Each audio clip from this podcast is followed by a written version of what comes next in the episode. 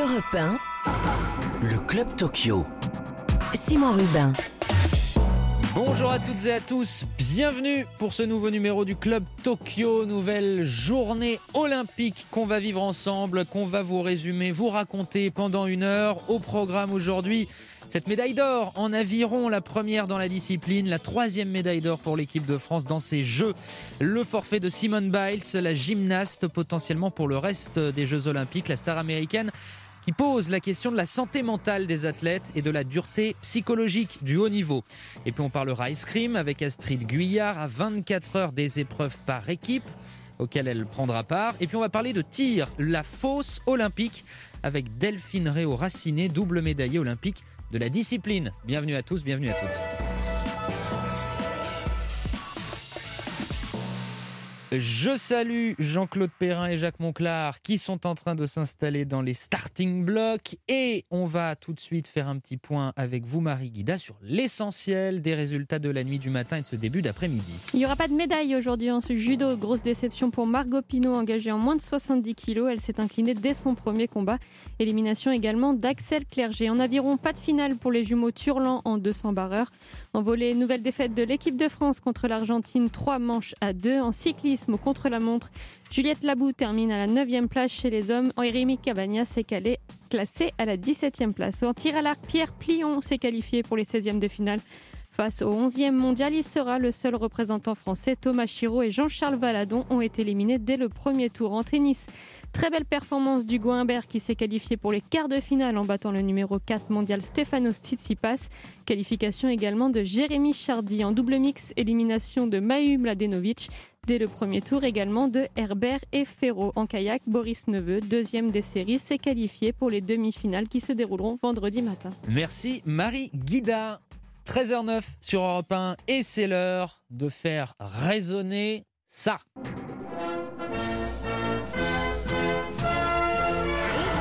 Eh ben oui, une médaille d'or, médaille d'or en aviron pour euh, Mathieu Androdias et Hugo Boucheron en aviron. C'est du 2 de couple, c'était dans la nuit.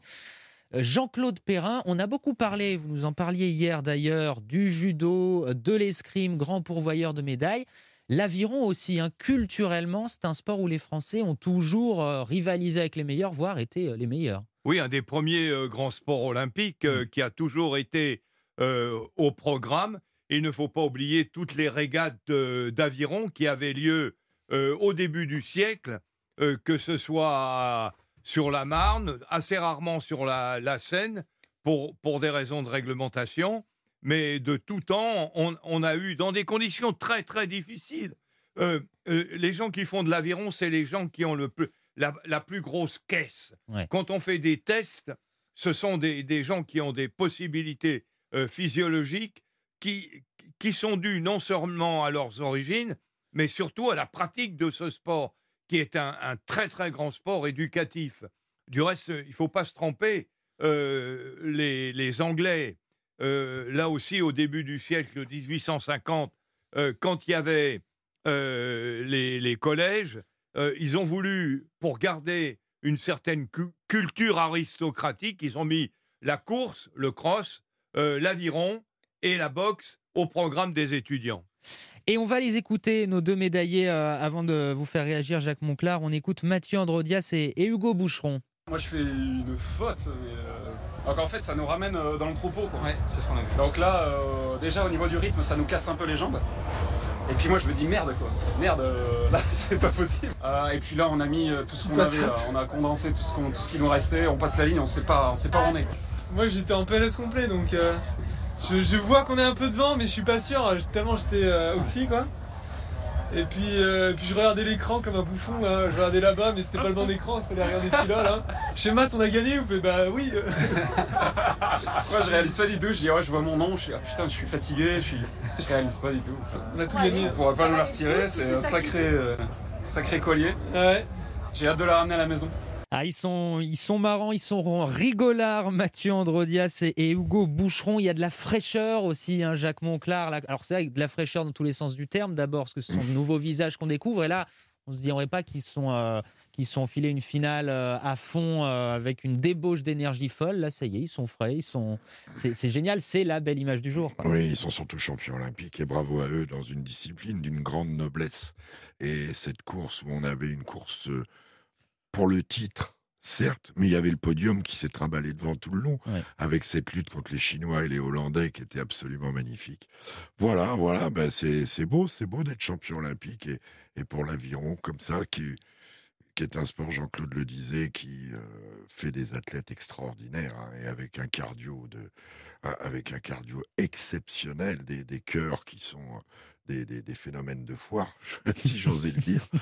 Et, voilà, bon, c'est magnifique. C'est la troisième médaille d'or de la délégation. Ça avance, ça avance. La France tisse sa toile parce que on n'a pas un gros volume, mais sur nos huit médailles, eh bien, on en a trois en or, ce qui nous permet d'être dans les dix premiers au classement, ce qui est toujours une satisfaction. Mais voilà, voilà, c'est bien. Bravo à eux, bravo à eux et à tous leurs leur staff et leur fédération. Et peut-être une, euh, une, médaille supplémentaire à suivre euh, sur la fin d'émission. Elle ne sera pas en or, ça c'est sûr, mais c'est les, les, filles du, du, coup 3 contre 3 en basket qui vont jouer la, la, petite finale pour la médaille de bronze euh, contre les Chinoises.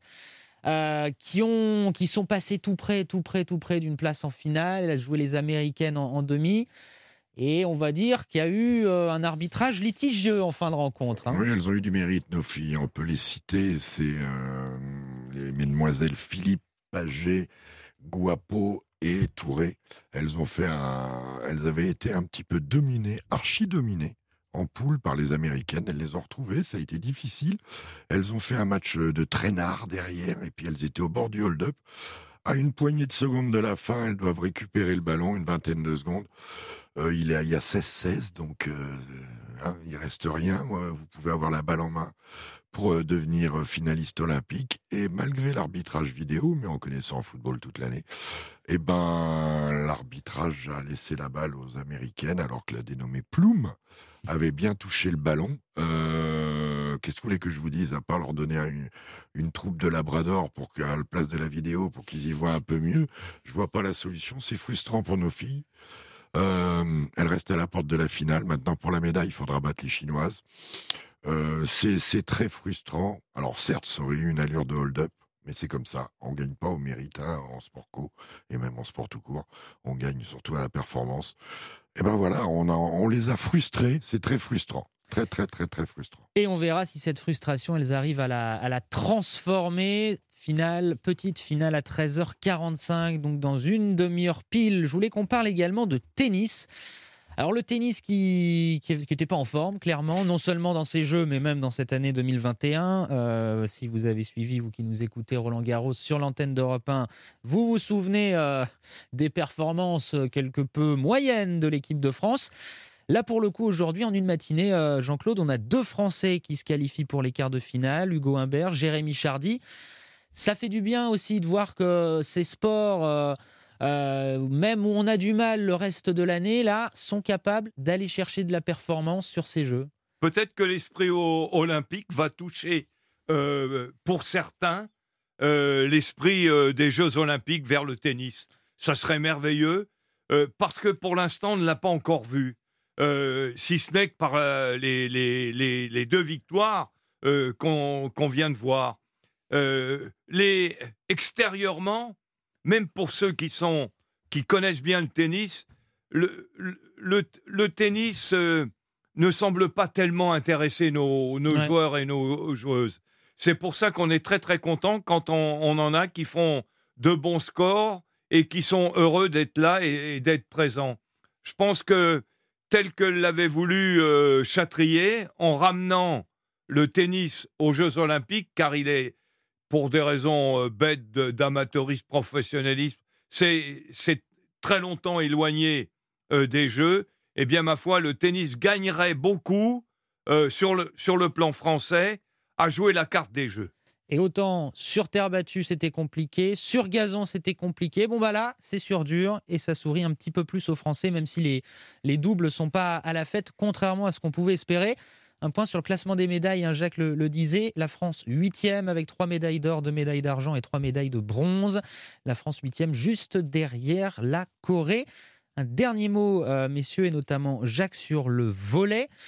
On attendait beaucoup des volleyeurs. C'était la même chose à Rio. Ils nous avaient déçus. Ils s'étaient d'ailleurs déçus eux-mêmes de, de, leur propre aveu. Les Français qui avaient mal démarré, défaite contre les États-Unis, puis une victoire solide attendue contre la Tunisie. Et là, repatatras contre l'Argentine. Alors il leur reste, je crois, deux matchs, mais ça semble quand même très compliqué maintenant pour une équipe, il faut le rappeler, a toutes les cartes en main ou quasiment pour aller chercher une médaille. Oui, c'est au départ, par rapport même aux handballeurs ou aux basketteurs, on se dit que les volleyeurs, et là je parle des garçons, hein, ont, un parcours qui paraît euh, ouvert, tant elle paraît sereine, cette équipe, tant euh, en Coupe de la Ligue des Nations, elle a montré plein de choses. D'entrée, l'ouverture contre les Ricains fait mal, ils prennent 0-3. Derrière la Tunisie, ils rendent un 3-0, mais c'est une équipe qui était quand même pas attendue au, niveau euh, du podium. Et là, cette défaite contre l'Argentine 2-3, bon, j'ai envie de vous dire, Simon, s'ils s'en sortent, hmm. s'ils se qualifient, ils iront au bout. Mais là, ils se sont mis en situation très périlleuse. Je crois que le prochain match, c'est contre la Russie. Et euh, il va falloir faire, bien sûr, toujours les grands gabarits. Enfin, la Russie Olympique Comité. Euh, c'est euh, pour Laurent Tilly, pour toute cette génération, pour Erwin Ngapet, Nuti, les autres, Kevin Tilly, le fils de, de Laurent, ce serait une plébéante de ne pas aller au bout de leurs intentions et de rester sur deux échecs consécutifs, sur deux Olympiades, alors que entre ces Olympiades, que ce soit au niveau des championnats d'Europe, des championnats du monde, de la Ligue, des, la Ligue mondiale, pardon, euh, j'avais dit Ligue des Nations, euh, ils ont été dominants ou presque. Donc ce serait une frustration infinie. Euh, on leur souhaite le meilleur. Je répète, s'ils arrivent à se sortir de ce guépier, ils vont devenir dangereux, hein, parce que. Ah, quand on revient de l'enfer, oui. oui là, ils sont aux portes. Hein. Eh ben, on verra ça. Je rejoue euh, effectivement vendredi 14h45 contre euh, l'équipe des, athlètes olympiques euh, russes. Il est 13h19 sur Europe 1. On va marquer une première pause et puis on va parler d'un sport qu'on connaît très peu. Eh bien, c'est la fosse olympique, le tir, et on en parlera avec une éminente spécialiste. À tout de suite. Europe 1, le Club Tokyo. Simon Rubin.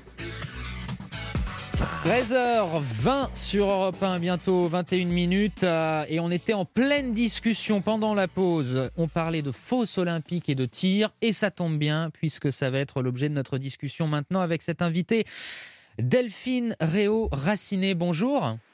Bonjour, bonjour à tous. Vous qui avez remporté euh, deux médailles olympiques, hein, d'ailleurs à 12 années d'écart, médaille d'argent à Sydney en 2000, médaille de bronze à Londres en 2012.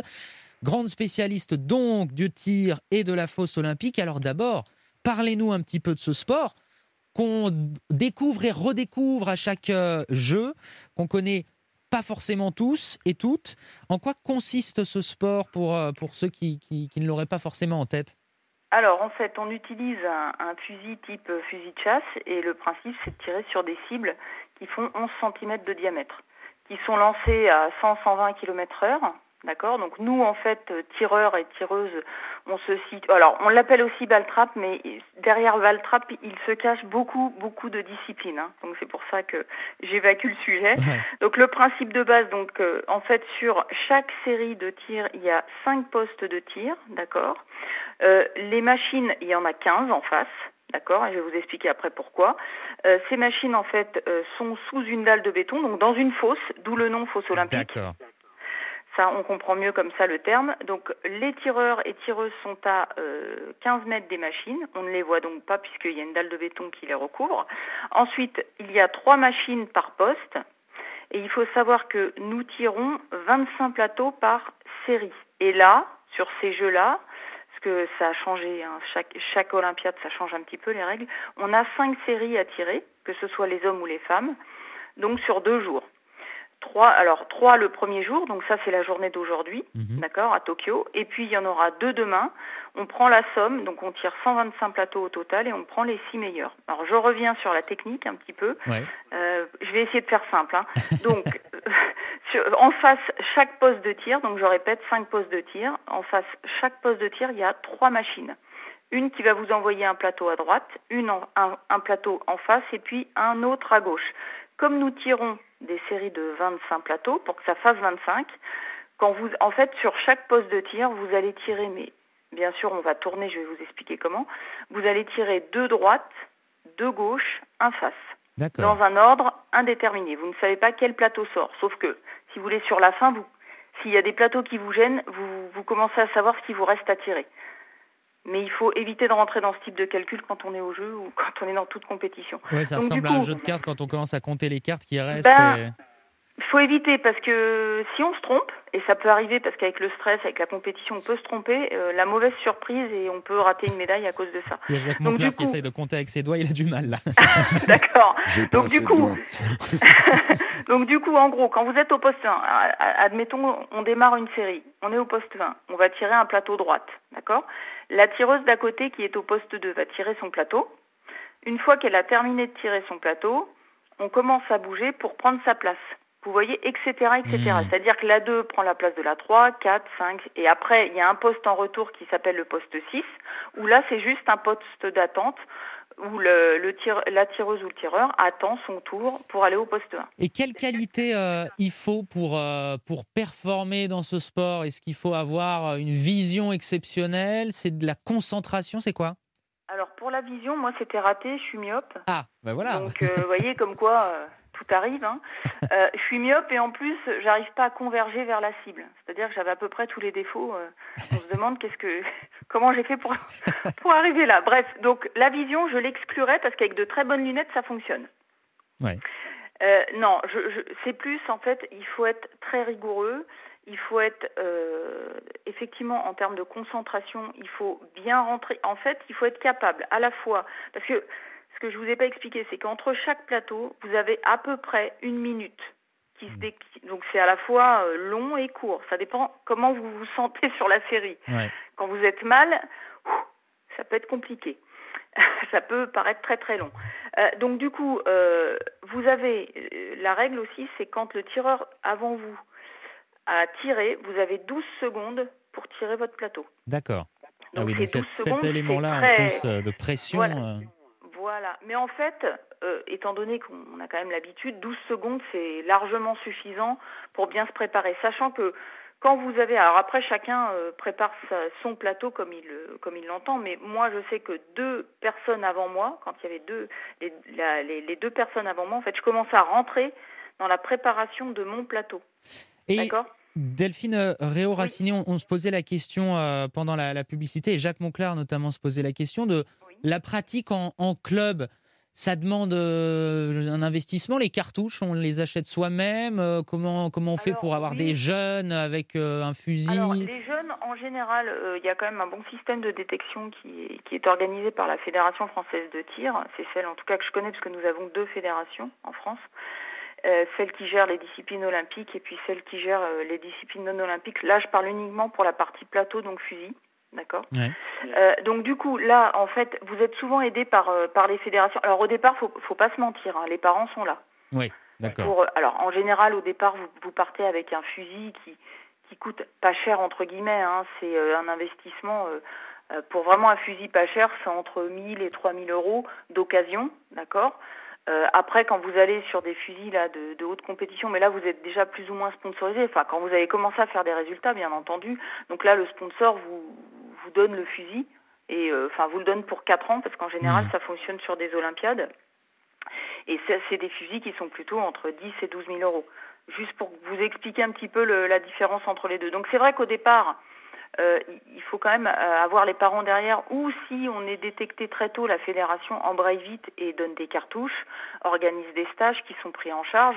Donc il y a quand même, euh, malgré tout, alors euh, on, on peut dire qu'au départ, ça peut, ça peut être un sport coûteux, mais en Mais il y a définitive, des solutions, ouais. il y a des solutions, en tout cas pour les jeunes, il y a des solutions. Et puis après, il suffit que le niveau soit euh, suffisamment performant, vous rentrez dans le système de l'équipe, et là, vous êtes quand même pour partie pris en charge. Eh bien, écoutez, merci beaucoup euh, Delphine Réau-Raciné. Je pense qu'on on vous euh, réinvitera parce que c'était très complet et il nous restait encore plein de questions, mais le temps, le temps nous manque. Mais en tout cas, merci infiniment. La fosse olympique, maintenant, n'a plus de secret pour nous. Et puis, si on veut s'y mettre, ça coûte peut-être un peu plus cher qu'une raquette de tennis, mais, mais on est une briefé. dernière- Oui, Une dernière chose, Rapidement. euh, Carole Cormenier a de grandes chances demain, donc tous derrière elle. Voilà, Carole que- Cormenier, Voilà. le rendez-vous est pris. Merci beaucoup d'avoir été notre invité. On marque une petite pause, 13h28. On revient dans un instant. Europe 1, Le Club Tokyo. Simon Rubin.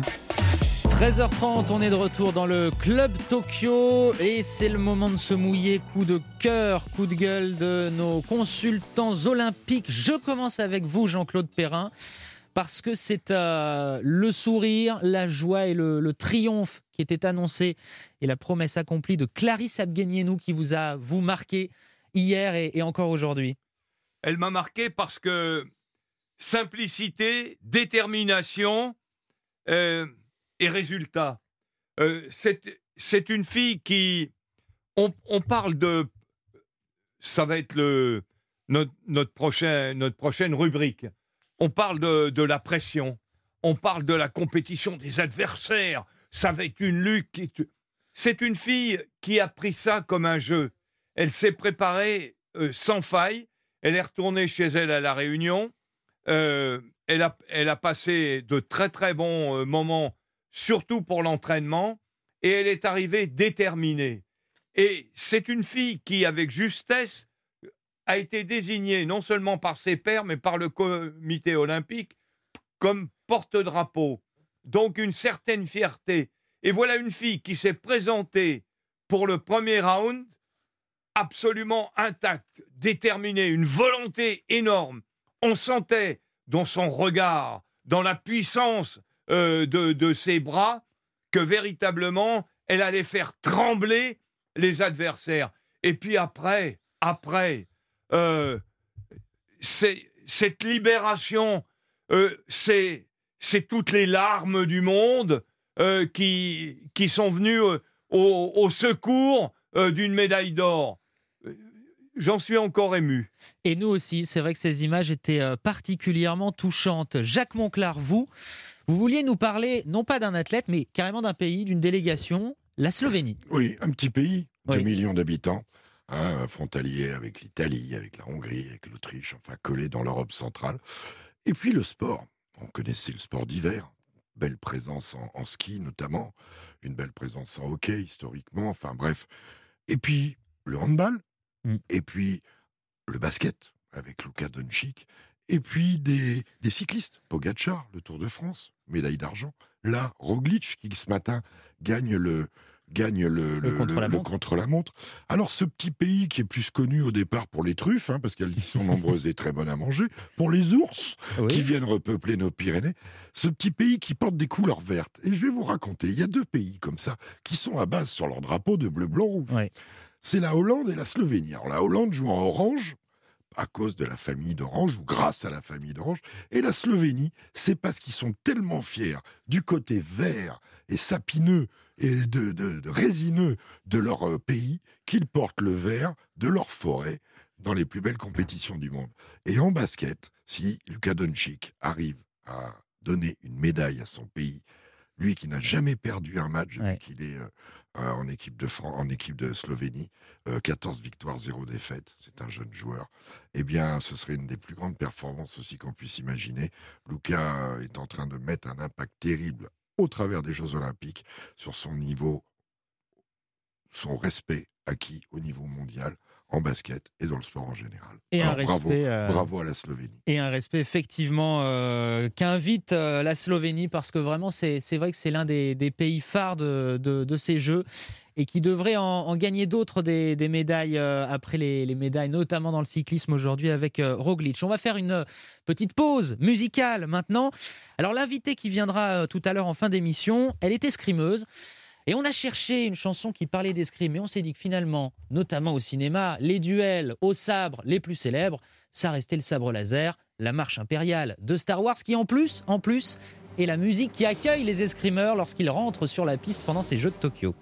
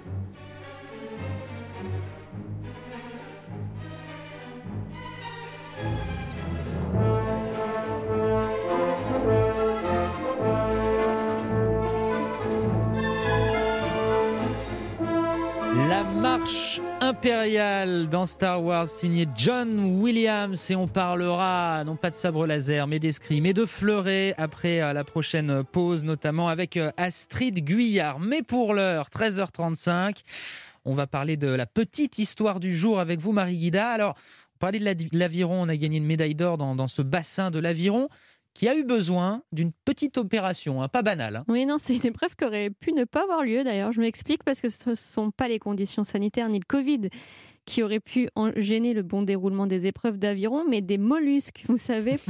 voilà, pour le bon déroulé de, ces épreuves, les, on installe des petits flotteurs tout le long du bassin qui fait plus de 5 km 6. le bassin d'aviron d'ailleurs qui est appelé le canal de la forêt de la mer, donc pas de fumée sans feu, on a plein de, petits mollusques.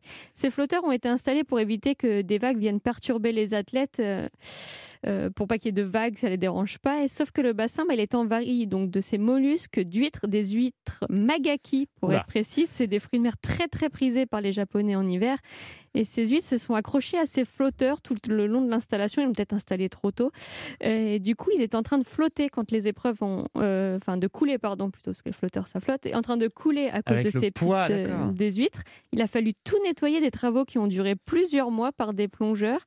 Le bassin fait quand même, comme je le disais, plus de 6 km, donc le coût de l'opération s'élève à plus d'un million euh, d'euros. Entre les huîtres, la chaleur, la mauvaise qualité de l'eau, les... ils ont eu chaud euh, à l'aviron quand même ah, oui, de voir le jour. Oui, oui, oui, ça c'est une sacrée opération. Ça se prépare des jeux, mais peut-être qu'ils avaient tout installé un an à l'avance effectivement pour 2020 et, du coup 2021 c'était compliqué. Merci beaucoup euh, Marie Guida. C'est le moment maintenant, messieurs, de discuter bah, du sujet qui fait parler beaucoup, beaucoup, beaucoup les athlètes en ce moment sur les Jeux et puis aussi les, médias et les observateurs. Hein. Simone Biles a déclaré forfait pour le concours général par équipe en gymnastique. Est-ce qu'elle reprendra euh, sa place euh, pour la suite des épreuves en gym? On le verra. Et cette question, les athlètes sont-ils suffisamment protégés psychologiquement? On va écouter Simone Biles d'abord, histoire de poser le, contexte, puisqu'elle s'est exprimée en conférence de presse après euh, son renoncement à ses euh, premières épreuves. Simone, ah ben Simone Biles, qu'on attend, qui va arriver tranquillement elle est là, ça y est. J'ai juste senti que ce serait mieux que je prenne du recul, que je travaille sur ma concentration et je savais que les filles feraient un très bon travail et je ne voulais pas coûter une médaille à l'équipe. C'est très stressant, les Jeux olympiques, il y a beaucoup de variables différentes à prendre en compte. Je crois qu'on est un peu trop stressé, nous devrions être ici et s'amuser, mais parfois ce n'est pas le cas. Il faut faire passer la santé mentale en premier parce que si vous ne le faites pas, vous ne prendrez pas de plaisir à pratiquer votre sport. C'est normal parfois de se retirer de grandes compétitions pour se concentrer sur soi plutôt que d'essayer de résister. Les mots de la gymnaste Simone Biles, Jean-Claude Perrin. Euh, vous parliez de Clarisse Abguenienou. Marie Guida me disait dans le casque, quand vous étiez en, train d'en parler, qu'elle aussi, Clarisse Abguenienou, avait eu des, vrais problèmes psychologiques, euh, qu'elle avait dû vraiment retravailler sa préparation mentale, son envie, son plaisir, et que ça avait été un gros enjeu pour préparer cette médaille d'or pour elle. Qu'est-ce que vous inspire euh, ce euh, forfait et cette prise de position de Simone Biles? Oh, Je suis très très déçu et, très surpris. Euh, je, suis, je suis déçu parce que ce ne sont pas des cas isolés. Hmm. Alors évidemment, l'accent est mis sur une fille qui avait souhaité monter la dernière marche du podium mais ma foi, elle s'est arrêtée en, chemin. Il lui manque encore une marche pour rencontrer Dieu. Donc, elle, n'a pas pu euh, euh, effectuer son pari démesuré. Six, huit, dix médailles. Un jour, elle, va, elle va s'inscrire à d'autres épreuves. C'est dans cette démesure que l'impossible, réalisable, amène les, les, les premiers stress. Euh, quand le, cerveau, qui est, qui est beaucoup mieux qu'un ordinateur, commence à ne plus pouvoir développer toutes les possibilités que le corps a pour réagir, eh bien, à ce moment-là, il y a conflit, et c'est ce qu'on appelle banalement euh, euh, dans, dans, dans, dans, le sens commun, il a, il a disjoncté. Il a disjoncté en, euh, en, en, faisant référence au compteur électrique. Eh bien, Là, c'est un, c'est un petit peu. Voilà des filles, elle n'est pas la seule. Il y en a d'autres. Ça, a été parfaitement résolu avec Clarisse. ça a été résolu avec Clarisse parce que elle était entourée par des gens euh, de bon sens, des gens qui l'aimaient. Et on, euh, le, le, des jeux, la, la course aux armements euh, font qu'on oublie le facteur humain, on oublie l'amour, on, oublie le soleil, on, oublie la chaleur euh, de l'encadrement et, de tous ceux qui sont autour d'un athlète. Et c'est cet ensemble qui font qu'il y en a qui sont totalement déstabilisés. Et, ça a été ça a été le cas de, de, cette jeune femme. Simone Biles, il faut le rappeler quand même, euh, elle a été victime d'agressions sexuelles euh, perpétrées par l'ancien médecin de l'équipe olympique, au même titre que des dizaines d'autres jeunes athlètes. De toutes ces victimes, elle était la seule à être restée en équipe ouais. américaine. Et, et c'est pas un hasard. Hein. Elle parle des démons qui la hantent encore aujourd'hui. Elle fait très vraisemblablement référence à cela. Euh, Jacques Monclar. D'ailleurs, on parle de ses filles. Il y a eu Naomi Osaka. Oui. Il y a aussi des tas de garçons, hein, bien sûr. Michael Phelps, notamment, qui avait fait un documentaire sur la dépression chez les sportifs. C'est un vrai enjeu aujourd'hui. Est-ce que c'est pris en compte suffisamment? Moi, ce que je crois, enfin, au niveau de Simone Biles, il faut quand même revenir sur les agissements, les, les méfaits de, du docteur Lassard, qui a quand même euh, traumatisé plusieurs générations d'athlètes. Euh, Simone Biles en est la, dernière représentante euh, parce que ça a été nettoyé. Il y a eu un procès. Ce monsieur bah, croupi en prison et pour un moment, euh, docteur, je ne sais pas comment on doit l'appeler. Enfin bref, ça fait partie du cheminement psychologique de Simone Biles, qui en plus fait partie des icônes américaines, donc avec toute la pression qu'il y a autour, pression médiatique, pression marketing, pression de résultats. Euh, on voit avec Osaka, on a vu aussi que la pandémie à, à bah, le fait de se retrouver seul face à soi-même, à développer chez beaucoup de d'athlètes vétérans, d'athlètes qui avaient de l'expérience, des, des, espèces de peur, de peur du vide, de, retour sur soi-même, euh, d'analyses qui, qui, ont fait du dégât dans mon sport, dans le basket, euh, des sportifs professionnels, et c'était avant la pandémie, comme Kevin Love ou Demar de Rosanne, des joueurs référencés, des joueurs qui ont été All-Star. Euh, eh ben, ils, ils ont eu un mal-être comme ça. C'est difficile le sport de haut niveau. C'est difficile. Il faut en accepter les douleurs et les douleurs parfois ne sont pas que physiques, elles sont mentales. Et il faut effectivement les prendre en compte. Merci à vous, euh, messieurs. On va marquer une dernière pause dans cette émission et dans un instant, on parle escrime avec des médailles, on l'espère. Europe 1, le Club Tokyo. Simon Rubin. 13h45 en compagnie toujours de Jacques Monclar et Jean-Claude Perrin. Nous recevons Astrid Guyard, multiple médaillée mondiale du fleuret escrimeuse qui sera en lice la nuit prochaine avec les épreuves par équipe. Bonjour Astrid Guyard, même bonsoir puisque vous êtes à Tokyo. Bonsoir messieurs. On vous invite évidemment pour parler d'escrime et des belles performances de cette équipe de France euh, jusqu'à présent. Et on a envie de dire que c'est pas terminé. Comment vous, euh, d'abord, vous qui êtes à Tokyo, euh, vous vivez cette aventure olympique? Comment ça se passe? Quelle ambiance au sein de cette équipe de France? Bah écoutez, l'ambiance elle est bonne au sein de cette équipe de France déjà parce qu'il y a des médailles, il y a des belles médailles, il y a des surprises. Euh, et puis euh, j'ai vraiment la sensation que, toute cette équipe de France, euh, quel que soit le sport, s'est bien préparée pour ces Jeux. Euh, donc on est vraiment axé sur la performance euh, et, du coup ça donne une, émulation en tout cas qui est hyper positive. Il y a une véritable dynamique et quelque part on arrive à oublier euh, la bulle sanitaire et, les contraintes sanitaires qui nous sont imposées parce que bah, le plus important à Tokyo en tout cas pour pour l'équipe de France c'est vraiment de réaliser sa meilleure performance, de donner le meilleur de soi et de, de valoriser ces cinq années de préparation pour aller décrocher des médailles. C'est vraiment parce que c'est vrai que depuis Paris et depuis la France, on ne s'en rend pas compte, mais euh, il y a un protocole qui est quand même assez lourd hein, pour les athlètes euh, tous les jours. Euh, oui, il y a un protocole quotidien. Alors c'est avec des tests salivaires hein, qu'on remet quand on veut avant 18 heures. Et puis si par malheur un de ces tests salivaires s'avérait positif, il y a la possibilité de contre-tester avec un test PCR plus poussé. Euh, il y a également des, cas contacts potentiellement qui peuvent être exfiltrés du village pour aller dans un hôtel, mais qui ont quand même le droit de, faire la compétition.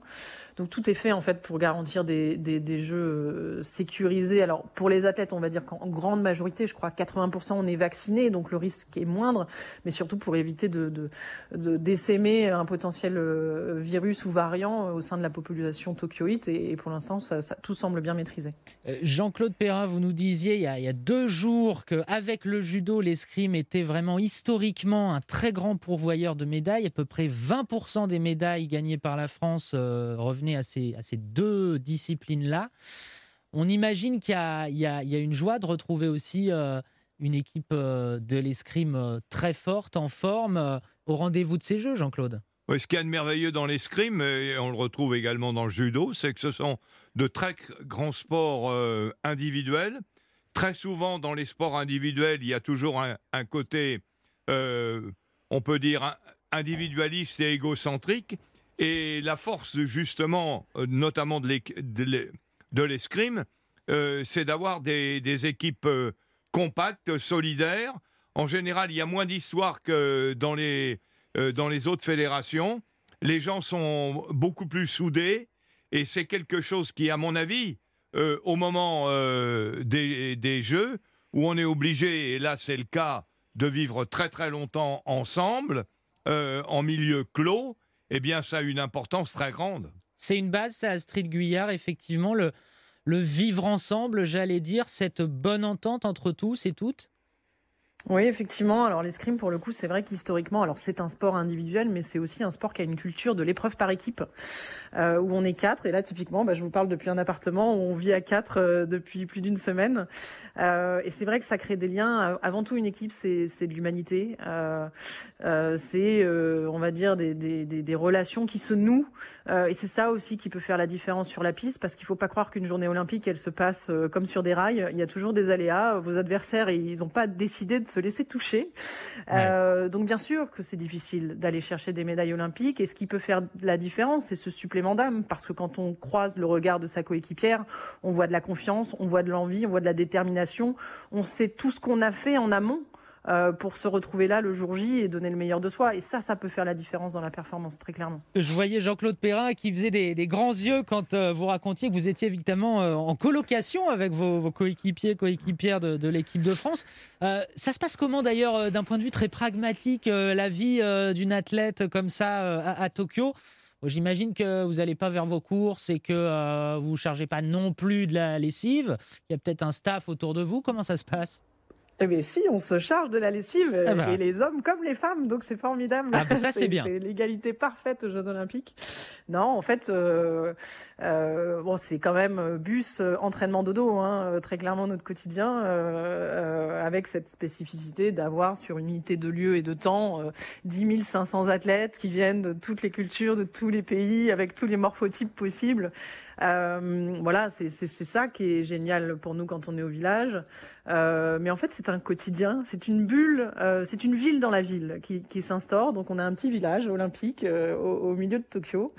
Et, et voilà, on, a un quotidien qui est rythmé bien sûr par l'entraînement, par la compétition qui s'approche. Moi, je tire jeudi par équipe avec l'équipe de Fleur et Dames. Et, là, tout, notre esprit converge vers cet objectif jeudi. Alors, ce sera dans la nuit de mercredi à jeudi pour heure française. Et question de, de Jacques Monclar. Bonjour Astrid. Euh, c'est, euh, je voulais te connecter, te évoquer ce, justement ce, ce, cette appartenance à, à, à, au fleuret par équipe et, et, dans la chasse aux médailles en quelque sorte. Tu évalues à combien les possibilités en équipe de médailles ou de podium plutôt d'ailleurs euh, pour le, no, no, notre escrime? Euh, bonsoir Jacques. Bah, je, je, c'est difficile de faire des pronostics. Ce qui est sûr, c'est qu'on a quatre équipes sur six qui sont engagées. Et la force de la France, c'est d'avoir un collectif homogène. Euh, de la c'est rare des nations. De la exactement. C'est rare des nations qui ont euh, quatre tireurs euh, qui soient de, de, d'un niveau élevé et homogène. Et puis l'autre particularité de la France, et ça j'aime à le dire, c'est que il n'y a pas de moule français. Euh, en France, on prend une tireuse, un tireur, et on prend ses qualités et on cherche à les sublimer. Il y a certains pays qui vont avoir une école et tout le monde doit, rentrer dans le cadre. Et nous, finalement, quand on prend Astrid Guyard, puis Anita Blas, puis Lisa Bratibius ou Pauline Ranvier, eh ben, on se retrouve avec une tireuse complètement différente. Et donc, le schéma tactique, il est adapté en permanence. Et donc, ça peut aussi créer des, bah, ça peut déstabiliser, bien évidemment, les, les équipes adverses. Euh, mais, mais je crois que les quatre équipes engagées ont chacune une chance de médaille. Après, il y a zéro garantie dans le sport de haut niveau, encore moins dans l'escrime, qui est un sport euh, où plein de paramètres peuvent rentrer en compte. Et puis c'est sur 45, c'est sur 45 peuvent... touches en plus. Donc, euh, ça, oui, alors ça, on est habitué pour le oui, coup. Pour mais... Vous, mais c'est long. c'est long, mais ça écrit aussi des belles histoires. c'est vrai que les épreuves par équipe à regarder, c'est souvent plein de suspense et plein de rebondissements. Et c'est ça qui fait aussi la, la magie de, de, notre sport par équipe. Je voulais savoir, j'avais lu que après leurs épreuves, les athlètes éliminés devaient rentrer. Ou quand ils avaient fini, ils devaient rentrer. J'ai juste une petite question avec ça. D'abord que tu nous confirmes si c'est le cas ou pas, et quand auront lieu les premiers retours. Et est-ce que Clarisse, compétition terminée, porte-drapeau, donc quelque part un peu capitaine de la délégation, va pouvoir rester en deuxième semaine? Alors, je confirme effectivement l'information. Euh, alors, en fait, dès que notre compétition est terminée, euh, le lendemain, en fait, euh, ou le surlendemain, ça dépend des vols disponibles. effectivement, on est invité à, à, rentrer pour pour en fait limiter les flux au sein du village, que le, le village ne soit pas, euh, on va dire, surpeuplé, euh, avec un risque qui pourrait être accru, parce que là, on se retrouve entre deux, deux semaines, on va dire, les, et donc c'est le moment où il y a un pic de population au sein du village, donc on invite les athlètes à rentrer. Alors pour Clarisse, je vais pas pouvoir m'engager. Euh, elle, elle a pas terminé en fait euh, ces Jeux Olympiques, puisqu'il y a l'épreuve par équipe aussi au judo. la deuxième semaine, quoi. Exactement. Alors après, euh, est-ce qu'il y a une spécificité porte-drapeau? J'avoue, il faudra lui poser euh, directement la question, je ne sais pas. Mais c'est vrai que le porte-drapeau, il, a comme rôle aussi d'accompagner la délégation, de transmettre. Euh, et, c'est encore mieux quand ils peuvent le faire jusqu'à la cérémonie de clôture. Un dernier mot avec vous, Astrid Guyard. Je crois savoir que sont un peu vos adieux aussi sur ces Jeux Olympiques pour vous. alors, en plus qui ont été décalés d'un an, ça devait être en 2020, c'est 2021. Euh, c'est votre dernière grande compétition. Après, c'est tout, tout est terminé pour l'escrime, euh, c'est ça? Oui, effectivement, c'est ma dernière compétition tout court, à vrai dire, euh, puisque je, je, rangerai les fleurets dans la housse jeudi soir. Donc voilà, 20 années au haut niveau, 20 années à représenter le fleuret d'âme avec l'équipe de France. Donc bah, je suis heureuse de, de l'amener euh, jusqu'à cette Olympiade euh, avec une réelle chance de médaille.